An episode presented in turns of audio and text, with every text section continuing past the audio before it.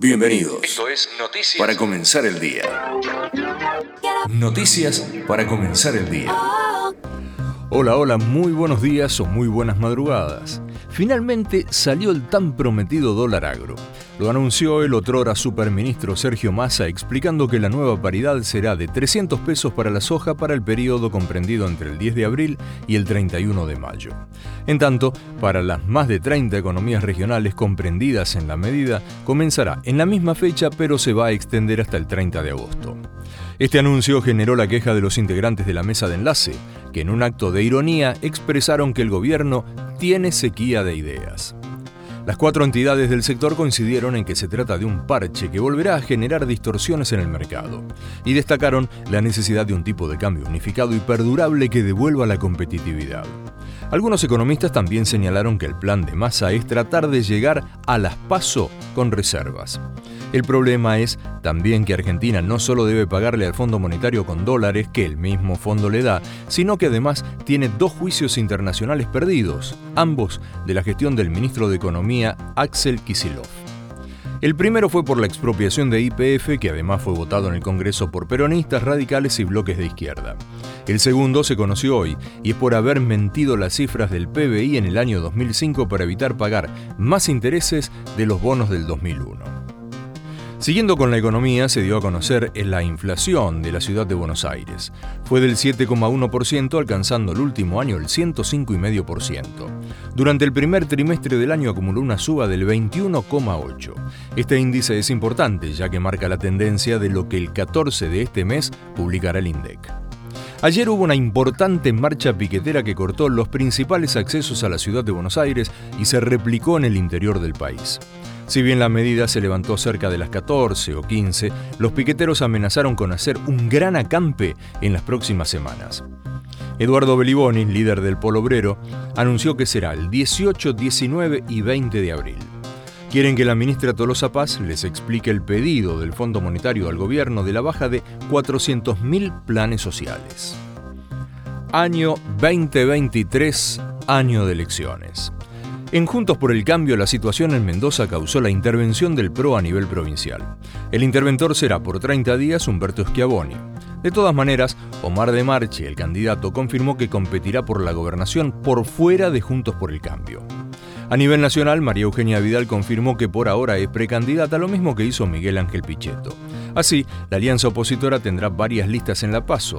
Bullrich, Larreta y Vidal por el PRO, Morales y Manes por el radicalismo y Pichetto por el sector del peronismo de la coalición.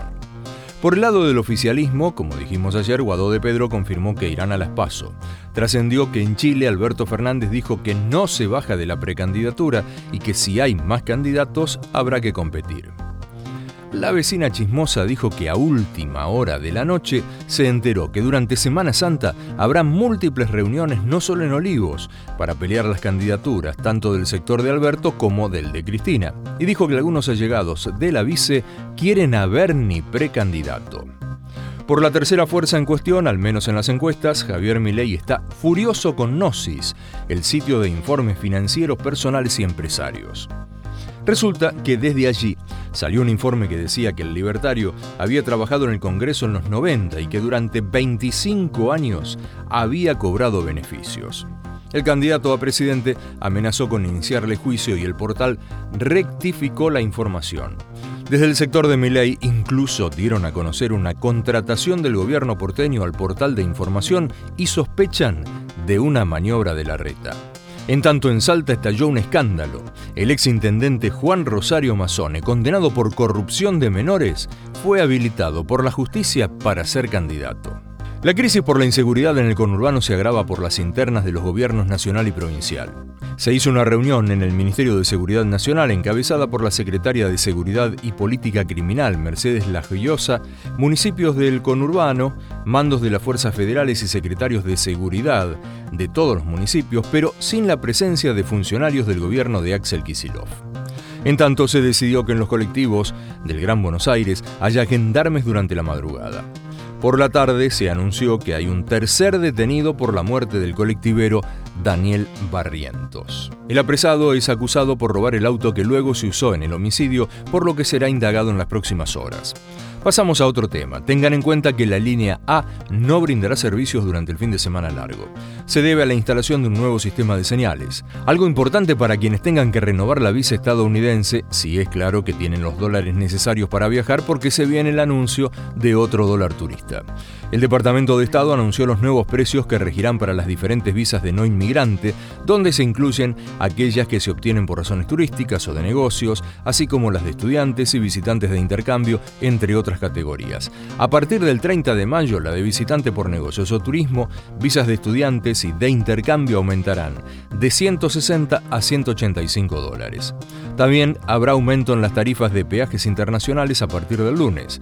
Será en los puentes que unen de forma terrestre a la provincia de Entre Ríos y la República Oriental del Uruguay. Noticias del mundo. En Italia internaron a Silvio Berlusconi. El ex primer ministro de 86 años fue hospitalizado con cuidados intensivos en Milán por problemas cardíacos y respiratorios. China amenazó a Estados Unidos y a Taiwán.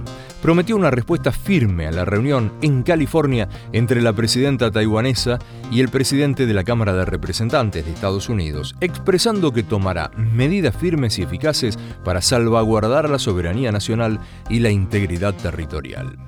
En tanto, vamos a Brasil, se vivió un hecho horroroso.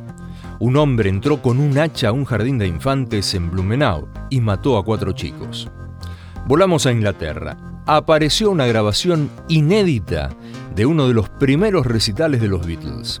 La cinta fue grabada en 1963 durante un concierto en un internado para varones dos semanas después de haber sacado su primer álbum de estudio, Please Bless Me.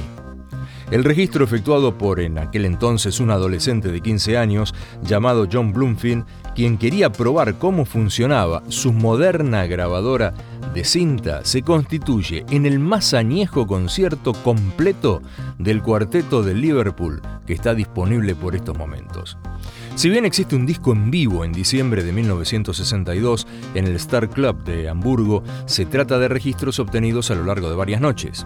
Según reveló Bloomfield a la BBC, los Beatles actuaron por un cachet de 100 libras y fueron contratados por otro estudiante llamado David Moore. Además de ser el primer concierto en vivo completo que existe del grupo, la cinta es un testimonio invalorable por capturar al grupo en momentos en que comenzaba a explotar lo que se conoció más adelante como la Beatlemanía. Sí, ya sé, muchos de ustedes estarán preguntando, ¿cuánto cuesta esa cinta? Noticias de deportes. Comenzamos por la Copa Libertadores. Racing le ganó en Chile al Ñublense y Patronato perdió 2 a 1 con Atlético Nacional. Racing ganó 2 a 0. Hoy juega Boca con el Monagas de Venezuela. Por la Sudamericana, Estudiantes le ganó 1 a 0 a Oriente Petrolero y Gimnasia perdió 1 a 0 con Universitario. Hoy juegan Huracán con Guaraní y Tigre con San Pablo. En España, el Camp Nou pidió por Messi. Claro, fue en el partido por la Copa del Rey, donde el Barcelona perdió por una goleada 4 a 0 con el Real Madrid. Y bien, esto fue todo o casi todo por hoy. Como se viene el fin de largo, si quieren nos encontramos nuevamente el lunes a la madrugada con más noticias para comenzar el día.